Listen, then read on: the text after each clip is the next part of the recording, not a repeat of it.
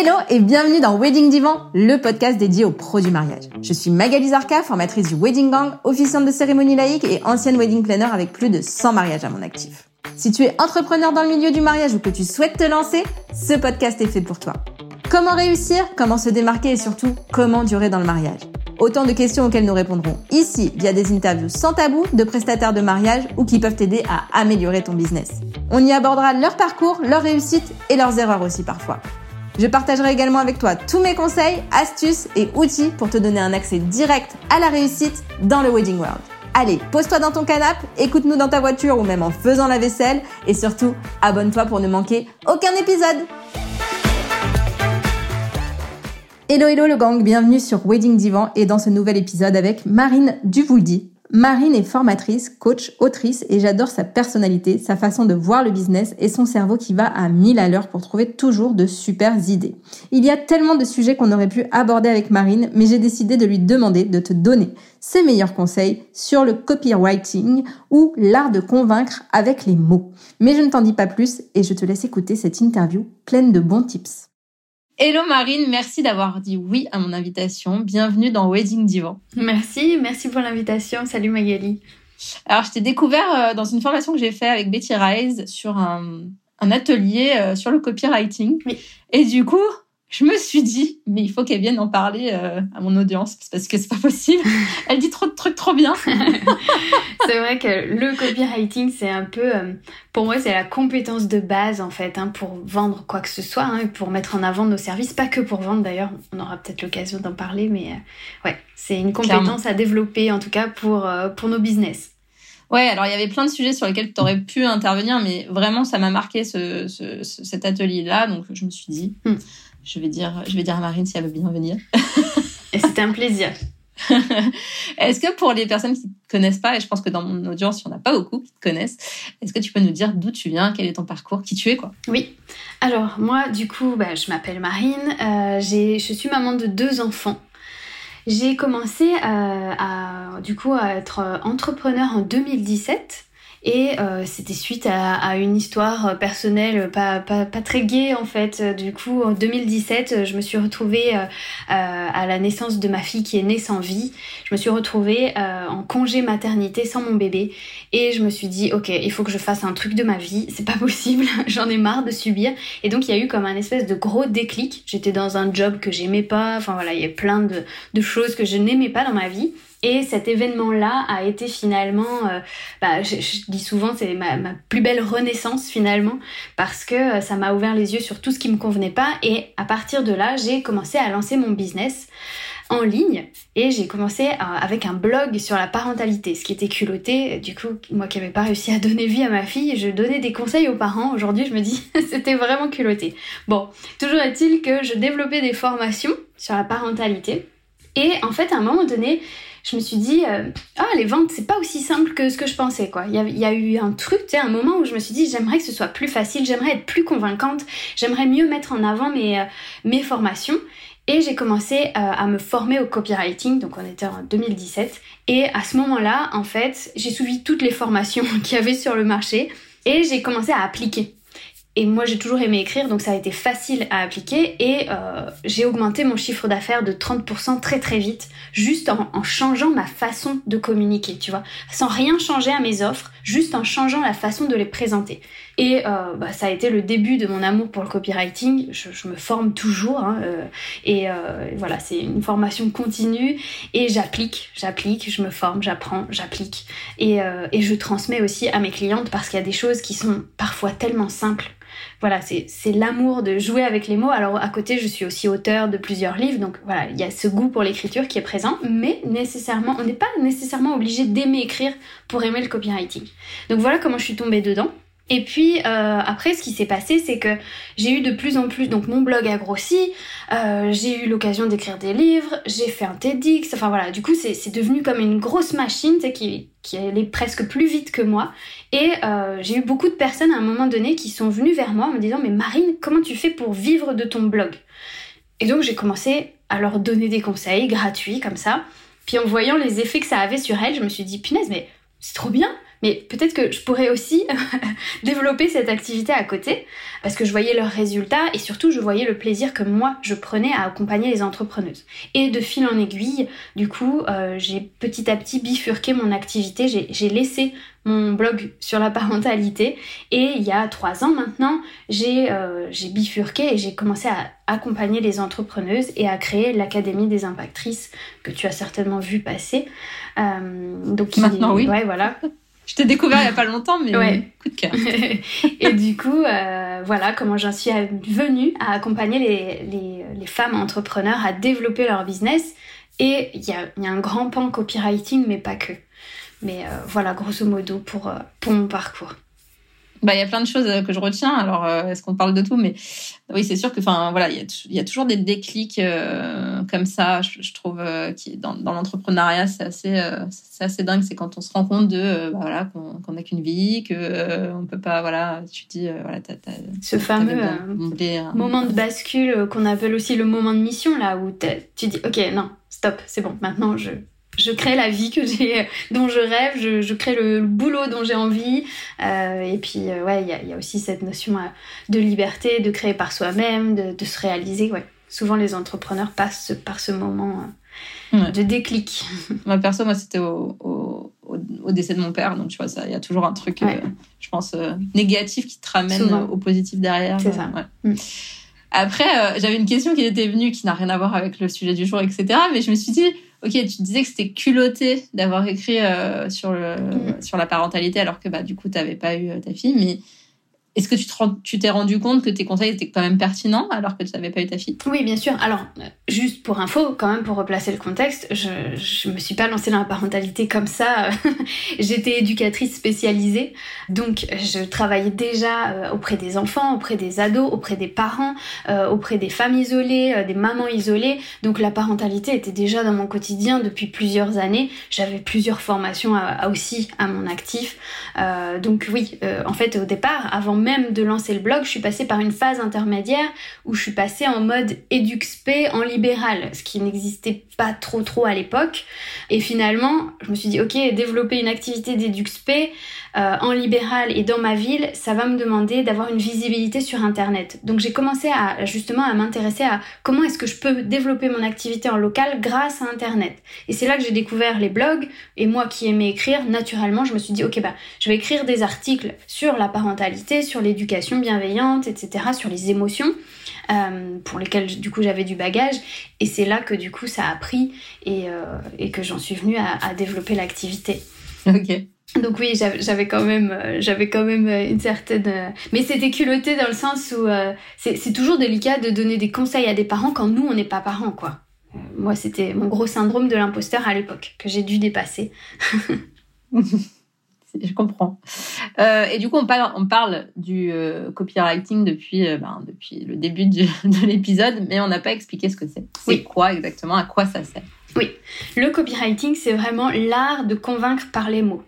Donc c'est vraiment euh, la capacité qu'on va avoir à travers nos mots, pas que écrit hein, d'ailleurs, euh, étonnamment, on peut se servir du copywriting à l'oral, même si ça, paraît contre-intuitif parce que copywriting, il y, a, le mot euh, écrire dedans, mais tous les concepts finalement, tu peux aussi les utiliser à l'oral, et l'idée c'est vraiment de te servir de ça pour, alors, convaincre la personne, en tout cas mettre en avant les bénéfices, les arguments qui vont faire que la personne va sentir que ce qu'on lui propose est intéressant pour elle. Donc c'est vraiment l'art de, manier les mots pour mettre en avant les bénéfices d'une offre, d'un produit, d'un service, de façon à ce que la personne en face, elle se dise ok j'embarque. Euh, donc ça peut être, là je parle d'offre de service, mais en vrai ça pourrait être aussi euh, la, façon d'écrire, euh, je sais pas si, tu veux demander un prêt, bah tu peux en vrai tu peux te servir du copywriting tout le temps au quotidien, pas que dans ta vie d'entrepreneuse. Moi, je, me, je copyright tous mes textes. Je pense que c'est aussi ça qui m'a permis notamment euh, de faire mon TEDx, d'écrire plusieurs livres. C'est que quand je contacte des maisons d'édition, je copyright mes mails, je copyright tout le temps en fait. Parce que je veux que mon mail sorte de l'ordinaire et qu'il accroche l'attention. Le but du copywriting, c'est ça, c'est de tenir l'attention de son lecteur. Vraiment faire en sorte que le lecteur soit comment dire, accaparé par ce qu'on écrit, il soit embarqué par notre histoire et que du coup, on l'emmène là où on a envie d'aller. toujours dans l'intérêt, dans son intérêt évidemment. L'idée c'est pas d'emmener quelqu'un euh, dans un sens qui n'est pas intéressant pour lui, mais voilà, à quoi sert le copywriting? Alors, pour les personnes qui ne savent pas non plus ce que c'est un TEDx, est-ce que tu peux expliquer euh, Moi, je sais, mais... oui, oui. c'est des conférences euh, bah, qui sont données à l'international et euh, généralement qui ne durent pas plus de 12 minutes. et c'est vraiment un format précis, en fait. Si vous tapez TEDx sur, sur Google, vous allez avoir tout un tas d'experts qui sont intervenus sur différents sujets. Et donc, c'est voilà, c'est des, souvent des, acteurs qui sont reconnus euh, avec une large portée. quoi. C'était quoi le sujet de ton TEDx du coup? Moi, c'était L'amour dure 90 secondes. Je vais la regarder, ça. ok. Et comment, euh, donc du coup, tu disais, tu, tu copyright tout, mais comment, euh, comment on utilise vraiment concrètement le copywriting dans, dans sa vie d'entrepreneuse en fait? Alors en fait, tu peux t'en servir absolument, j'ai envie de dire, tout le temps. Et c'est ce qui va te permettre de créer ce lien de confiance avec ton audience. Donc, si tu as Instagram, tu peux copyrighter ta biographie, tu peux copyrighter tes posts, euh, tu peux copyrighter les textes de tes réels, tu peux copyrighter les textes de ta chaîne, de tes vidéos YouTube, de ton podcast, tu pourrais tout à fait.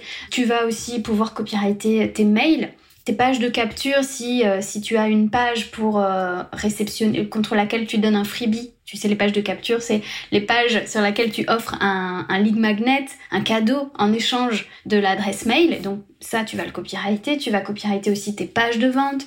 Bref, tous les endroits où tu vas écrire en fait. Et même ce que je te disais à l'oral, c'est-à-dire que si tu prépares un script pour tes vidéos YouTube, tu peux tout à fait le copyrighter, même si après tu vas lire ce script, tu peux copyrighter un script. Donc en fait, euh, chaque fois que tu écris, tu peux, si tu veux solliciter un partenariat, contacter des personnes euh, qui ont plus d'audience que toi pour intervenir euh, dans leur programme, eh bien tu vas leur écrire un mail et tu vas copyrighter ce mail pour, dans un premier temps, susciter l'attention, tenir l'attention et faire en sorte qu'ils aient envie de te dire, mais ouais, évidemment, je vais t'interviewer parce que parce que c'est trop trop fun ce que tu m'as écrit là, j'ai envie de te rencontrer, j'ai envie de te connaître et, et voilà, on tire notre épingle du jeu grâce à nos mots en fait. Ok, est-ce que tu as des exemples concrets en fait sur comment copyrighter pour les produits mariage? Tu pourrais nous aider là-dessus? Alors des exemples concrets, l'idéal ce serait d'avoir des textes, tu vois, genre avant-après. Comme ça, là, là, ce serait vraiment concret. Partir d'un texte, euh, je sais pas, à peu près classique, tu vois, et de voir comment est-ce qu'on peut amener plus de bénéfices, amener plus de preuves, amener plus de curiosité. Ça, c'est vraiment les trois ingrédients du copywriting. Si vous voulez copywriter, en tout cas amener plus d'impact à votre communication, les trois choses qui sont essentielles, c'est de mettre en avant les bénéfices de vos services, de vos offres, mettre de la curiosité, parce que la curiosité, ça vend très très bien, et puis mettre des preuves les preuves que ce que vous dites, c'est vrai, que ce que vous amenez, ça fonctionne, que votre offre, elle a des résultats, etc. Quand on arrive à mettre ces trois choses euh, au sein de notre communication, dans nos posts, sur les réseaux, dans nos mails, peu importe, sur nos pages de vente, eh bien déjà, euh, l'attention du lecteur sera plus grande. Et euh, il va voir quel est l'intérêt pour lui de s'offrir cette offre. Ça va susciter sa curiosité. Il va se dire, tiens, mais qu'est-ce que c'est ce truc-là? Waouh, ça a des effets de fou, il va voir les preuves, il va voir les témoignages. Et ça, ça va participer au fait qu'il va passer à l'acte d'achat. Donc des exemples concrets, c'est difficile pour moi de te donner un exemple comme ça, mais en tout cas, euh, ce que je peux te dire, par exemple, pour les pros du mariage, euh, ce qui serait genre une sorte d'avant-après, ce serait de, par exemple, euh, de vendre un bouquet de fleurs. Tu vois, par exemple, imaginons tes fleuristes euh, tu vends pas juste un bouquet de fleurs. Tu vends, euh, je sais pas moi, des souvenirs d'enfance quand tu euh, quand tu marchais dans les prés et que ça sentait bon les fleurs. Tu, tu vends euh, un rendez-vous amoureux où du coup il y a, y a plein de love partout. Tu vois ce que je veux dire? C'est pas juste des fleurs en fait. C'est toutes les émotions qui sont associées. Et le copywriting participe à ça. C'est-à-dire que on donne souvent l'exemple, en tout cas moi je donne souvent l'exemple du voyage. Si, tu sais, les compagnies de voyage, si elles te vendent mm. un voyage euh, aux Maldives, ouais, mais ça c'est hyper parlant, je trouve.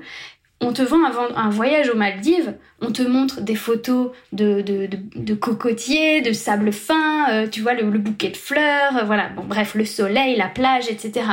On va certainement pas te vendre les, je sais pas moi, les 12 heures de vol à côté d'un gars que tu connais pas qui pue des pieds et qui ronfle comme un cochon, tu vois. Genre, non. Sauf que la réalité, c'est ça. Pour avoir le, sable fin et les machins, tu vas te taper un gars que tu connais pas qui ronfle comme un cochon. Mais ça, c'est pas vendeur. Moi, j'ai pensé au bébé qui pleure, justement. Le bébé qui pleure, voilà.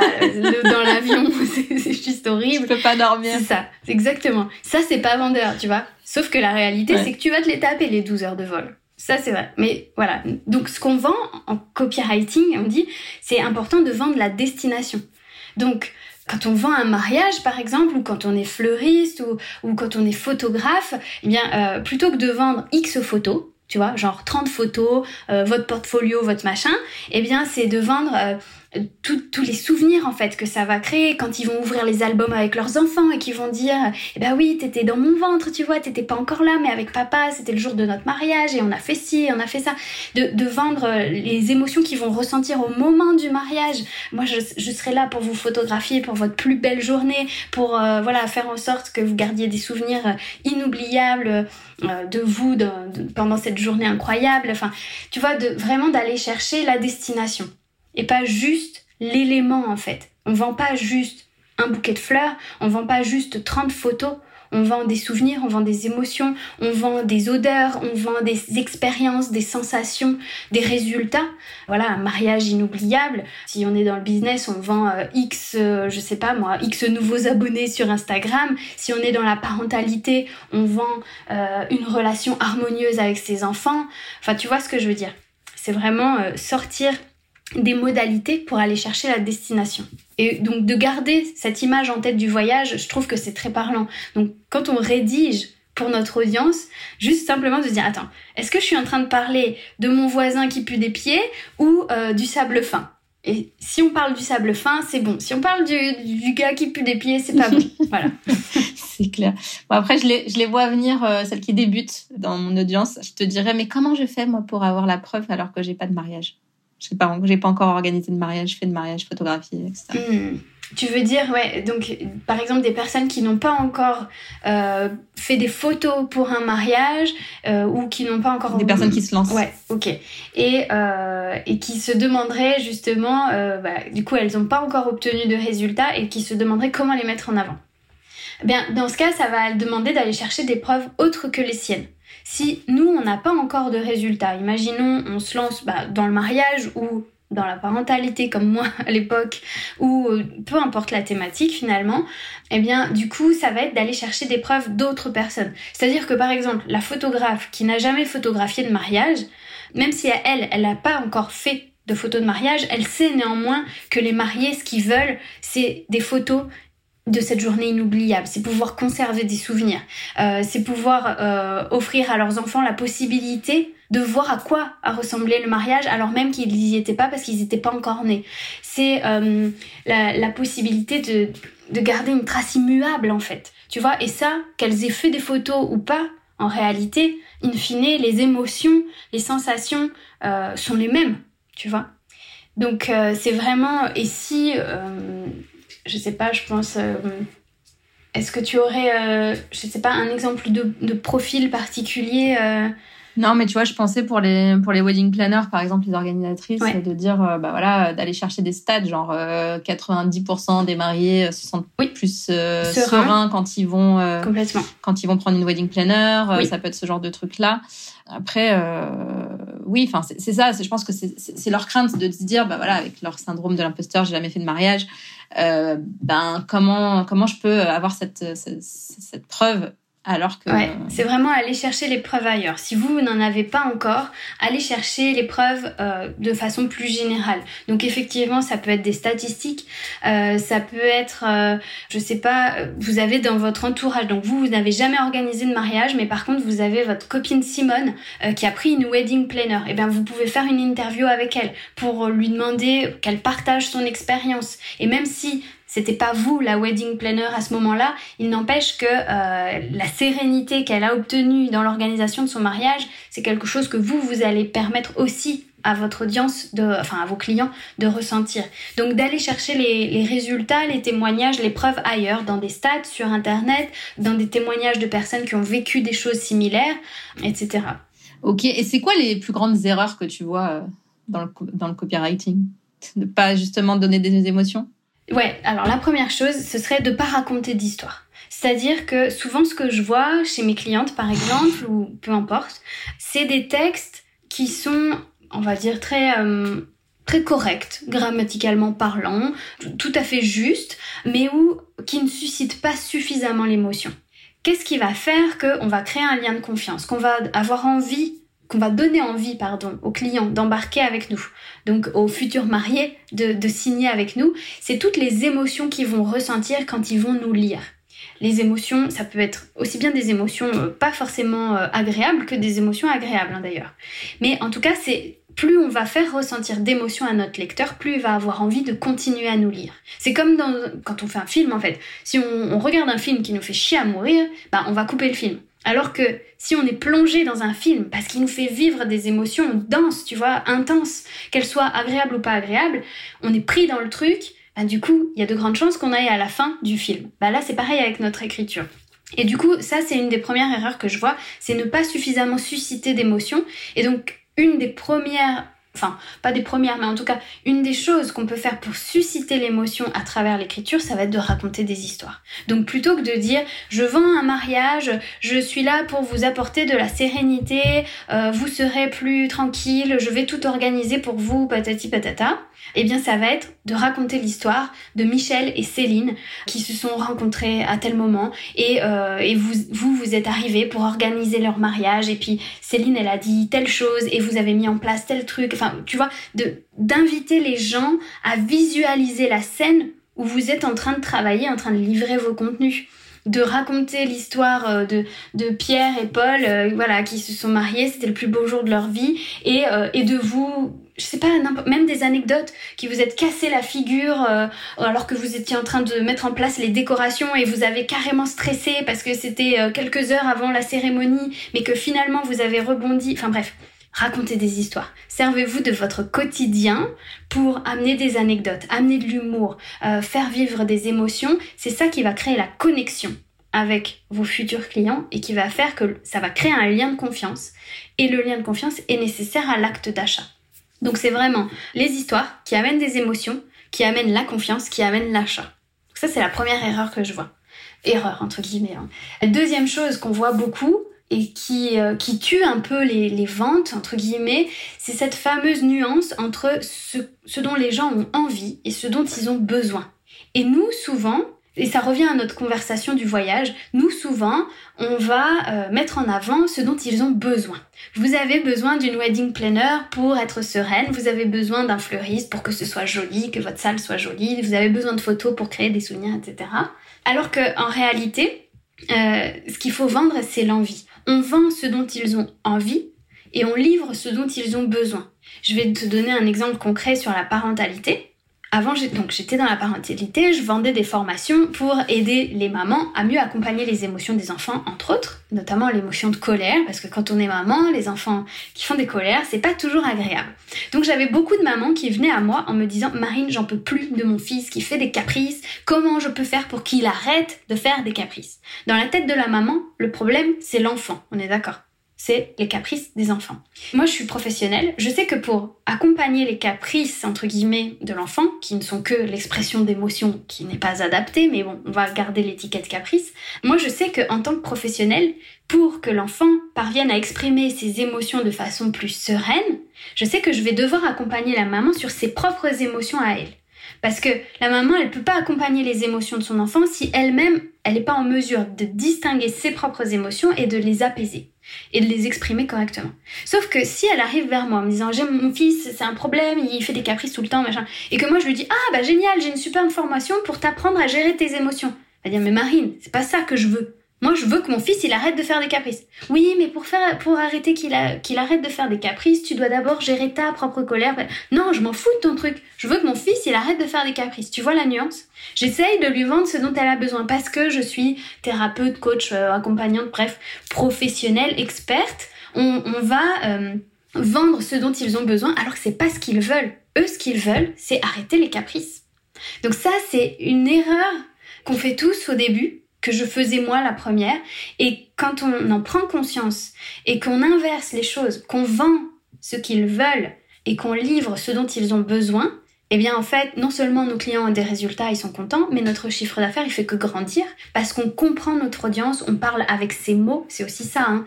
euh, le copywriting, c'est vraiment connaître son avatar, sa cible client par cœur, de façon à utiliser les bons mots, ce qui résonne pour elle, euh, de façon à ce qu'elle, elle se sente comprise, etc. Et donc là, ça, change tout sur nos ventes. Ok. Donc là, on a, on a les erreurs que tu as vues le plus, le plus souvent. Est-ce qu'il y en a d'autres ou est-ce que c'est bien là? Ouais, déjà, c'est deux choses. Franchement, si on arrive à raconter des histoires et à vendre ce dont ils ont envie et pas ce dont ils ont besoin, déjà, déjà, on est pas mal. on a compris plein de trucs. Ouais. c'est clair. Ouais, ouais.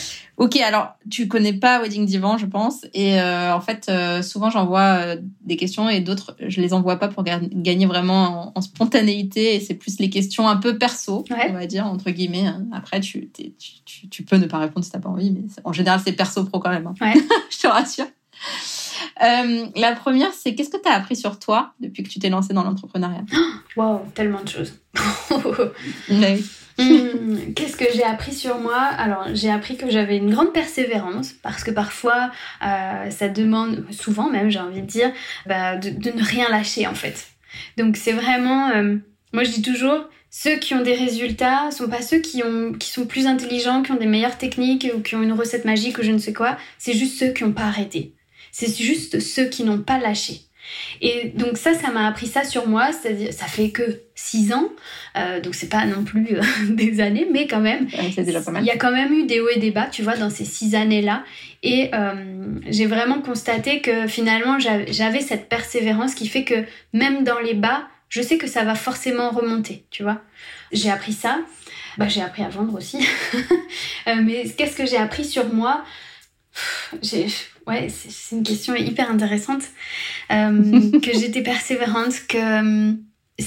Alors, et dans l'action aussi, je pense. Ouais, alors j'allais dire. C'est important aussi dans l'entrepreneuriat, c'est ceux qui, ceux qui, sont, qui persévèrent et qui passent à l'action C'est ça. Ça m'a appris euh, à dépasser mes blocages, à arrêter de me raconter des histoires. Parce que euh, avant, je pouvais beaucoup me morfondre, dans mes histoires. Tu sais, j'ai perdu mes deux parents, donc voilà, j'étais en mode victime, tu vois. Et après, j'ai perdu ma fille. Et donc, enfin, tu vois, j'étais vraiment en mode, mais ma vie, elle est pourrie. Euh, enfin, vraiment, c'est genre grosse victime, quoi.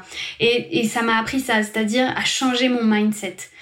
C'est vraiment à chaque fois qu'une pensée un peu basse, tu vois, au niveau énergétique arrive, en mode t'es nul, t'es pas bonne, ou euh, c'est pas assez, ou il faut faire plus, ou je suis fatiguée, ou machin. C'est ok, stop, je suis en train de me raconter, ou je, suis pas capable, ou tu vois, euh, genre, ok, je suis encore en train de me raconter des histoires, je le prends, je mets à la poubelle, je n'accorde pas de crédit à ce que peut me raconter. Alors moi, je l'appelle Gustave, mon mental.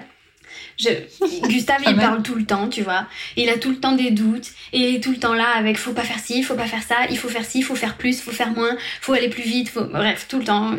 Et en fait, j'ai appris non pas à ne pas l'écouter parce que il dit des choses intéressantes quand même et souvent c'est lui qui, qui est comme un moteur aussi, hein, mais à, ne pas lui donner trop de crédit. C'est-à-dire que quand il me freine, c'est non Gustave, tu me lâches, j'y vais. Ok, je vais peut-être me prendre un mur, mais si j'y vais pas, je le saurai jamais, tu vois. Donc ça m'a aussi appris ça. Mais qui est lié aussi à la persévérance du coup, hein, euh, complètement. Ça m'a appris du coup à rediriger mes pensées, euh, ça m'a appris à poser mes limites aussi. Alors ça, complètement. Parce que au début de l'entrepreneuriat, je recevais des mails de mamans qui faisaient 3 km où elles m'exposaient tous leurs problèmes. Et moi, je répondais des mails de 50 km pour les aider. Et en fait, Vraiment, j'ai mis du temps à comprendre que un mail de 50 km, ça n'aide pas forcément quelqu'un. Et donc ça m'a demandé de poser mes limites, de savoir dire non, de savoir dire non aussi euh, à mon conjoint quand il vient, euh, tu sais, genre euh, toutes les 5 minutes me demander quelque chose alors que je travaille, même si je suis à la maison. Ben, c'est ça, tu es à la maison, tu travailles pas. C'est ça, voilà. Tu peux pas faire la, la vaisselle, la lessive en même temps. Donc mes limites à mes clients, à mes conjoints, à mon entourage, euh, mais des limites aussi à moi-même. C'est genre, ok, là il est 16h, je coupe l'ordi, j'arrête de bosser. Euh, parce que sinon, je, pouvais faire des journées de malade. Euh, bon, après il y a eu les enfants, donc forcément c'était limité, mais euh, ça m'a aussi appris à, à, poser mes limites, à, à dire non, à tenir mon cadre. C'est-à-dire que là, mes clientes, par exemple, elles savent que si elles ont 5 minutes de retard à la séance, la séance est annulée. Parce que si on respecte pas mon temps, c'est pas possible. Moi, je veux pas rester un quart d'heure sur Zoom à attendre quelqu'un. C'est pas possible. Donc, elles peuvent être en retard, mais elles me préviennent, tu vois. Et elles le savent. Et il y a un cadre comme ça, ce qui fait que maintenant, j'ai plus de lapin. Ça, ça m'arrive plus. C'est plus arrivé depuis des mois, des mois, des années, tu vois. Mais avant, ça m'arrivait tout le temps quand j'étais sur la parentalité. Ah, bah, elle est pas venue, elle a annulé le rendez-vous au dernier moment, machin. Bref. Donc, ouais, poser mes limites. Il y a certainement plein d'autres choses. J'ai gagné en confiance, j'ai gagné en leadership. J'ai traversé ce fameux syndrome de l'imposteur, même si, bien sûr, il se remanifeste à différents niveaux. Mais. Il s'appelle comment, lui Il a pas de nom, mais il aurait pu, ouais. Bah, c'est... Alors, moi, Gustave, on, parle souvent, j'imagine. ouais, ouais. C'est clair. Ok. Du coup, la pire période de ta vie, c'était, c'était quand t'as perdu ta fille, tu penses? Euh, Ouais, ça a été une sale période. L'année 2017. Euh, alors, ouais. En fait, ça a commencé donc en janvier, euh, j'ai perdu ma fille et euh, six mois après, j'ai perdu ma mère. Donc ouais, l'année 2017, si tu veux, j'ai perdu quand même pas mal de stabilité émotionnelle. Ça a été très chancelant et en même temps, paradoxalement, c'est aussi l'année où j'ai lancé mon business. Donc je ça me fait mal au cœur de dire que c'était la pire année de ma vie. Parce qu'en réalité, il y a eu aussi des belles réalisations. C'est là où j'ai écrit mes premiers livres. Euh, c'est là où j'ai commencé à travailler pour mon TEDx. Donc, ça a été quand même une belle année au niveau professionnel. Mais euh, au niveau émotionnel, ouais, c'était chaud. C'était vraiment chaud. Mais mon business, à ce moment-là, ça a été comme euh, une bouée de sauvetage, tu vois. Je me suis accrochée à ça. Parce que si j'avais pas eu ce business, franchement, je sais pas dans quel état je serais aujourd'hui. Euh, ça a été vraiment euh, mon exutoire, quoi. Il fallait que je pense à autre chose euh, qu'à toutes ces émotions-là. Donc, ouais. Et du coup, ma question d'après, c'est qu'est-ce que tu dirais à la marine qui, qui, avait, qui vivait ces, ces moments-là d'horreur absolue? Tu lui bah, dirais quoi aujourd'hui? Je lui dirais, bah, déjà, accroche-toi. Et je lui dirais que ce qui aujourd'hui est ta plus grande douleur deviendra ta plus grande force, en fait. Parce qu'aujourd'hui, dans mes moments de doute, parce que j'en ai encore évidemment, même si mon mindset a beaucoup évolué, il y a encore des moments où euh, bah, j'ai doute, où je perds le sens, où j'ai plus envie. toujours, quand je reviens à ma fille, ça me fait comme euh, une étincelle dans le ventre là, et euh, je me dis ah ben non mais en fait je lâche rien, je le fais pour elle. Je me suis fait la promesse que si elle venait pas au monde, c'était parce qu'il devait naître autre chose. Tu vois, c'est le sens que j'ai trouvé à ce moment-là. Ce qui est né, c'est mon business donc ce business, c'est aussi un peu ma fille, tu vois. Donc je le laisserai. Enfin, je peux jamais dire jamais. Mais en tout cas, dans mes moments de doute, je reviens à ça. Et tu sais, c'est mon grand pourquoi, c'est mon étoile du Nord. Et euh, ouais, donc je lui dirais ça. Trop bien. Si tu avais un, je sais pas, un conseil à donner à quelqu'un qui se lance dans l'entrepreneuriat aujourd'hui, tu lui dirais quoi? Euh, Je lui dirais euh, d'avoir cette vision court terme, long terme. C'est-à-dire que vraiment, aujourd'hui, ce qui, ce qui me porte et ce qui m'aide aussi à, tenir euh, justement ce business, c'est vraiment de, prendre des décisions euh, qui peut-être sur le court terme n'ont pas forcément de bénéfices, tu vois, mais qui je sais souvent être comme des graines et qui vont amener des résultats à long terme. Grosso modo, je lui dirais sois patient. voilà. En d'autres mots plus simples, c'est vraiment ça. Et n'aie pas peur de poser aujourd'hui des actions qui peut-être ne te ramènent rien comme résultat immédiat, mais fais confiance que ce sont des graines qui vont germer dans six mois, dans un an, dans trois ans, peu importe. Et du coup, sois patient et ne tire pas sur les tiges, ça fait pas pousser les fleurs. J'adore tes images. Merci en tout cas, Marine, pour tout ce partage. Euh, c'était hyper intéressant et je suis sûre que ça va aider beaucoup de monde. Donc, merci beaucoup d'avoir dit oui et d'être euh, venue euh, dans Wedding du Vent. C'était un plaisir. Avec plaisir, vraiment. Je te dis à très vite. À très vite. Sur Telegram, du coup. Ouais. Et voilà le gang, on est presque à la fin de cet épisode. Si tu en es là, c'est que tu as sûrement aimé cette interview, alors partage-la autour de toi et tag nous, Marine et moi, ça nous fera trop plaisir. Et si tu veux aller plus loin et que tu veux m'aider à faire connaître Wedding Divan, tu peux aller sur Apple Podcast et me laisser 5 étoiles et un super témoignage, c'est ce qui m'aide le plus. Un immense merci à toi et à très vite pour le prochain épisode.